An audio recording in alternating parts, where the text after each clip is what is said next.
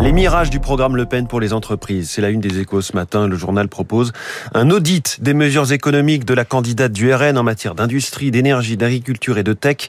Derrière son plaidoyer pro-entreprise, des coûts cachés très élevés sont à attendre.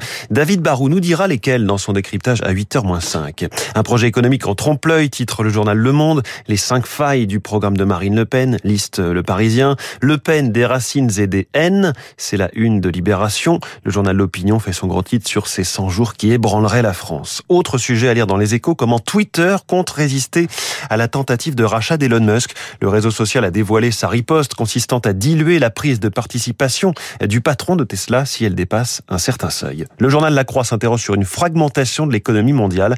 La patronne du FMI évoque un risque de découplage entre grands blocs rivaux. La une du Figaro Économie, l'inflation fait s'envoler le prix des voitures. Pénurie de composants, explosion de la facture les constructeurs ne cessent de répercuter la hausse de leurs coûts sur le tarif des véhicules.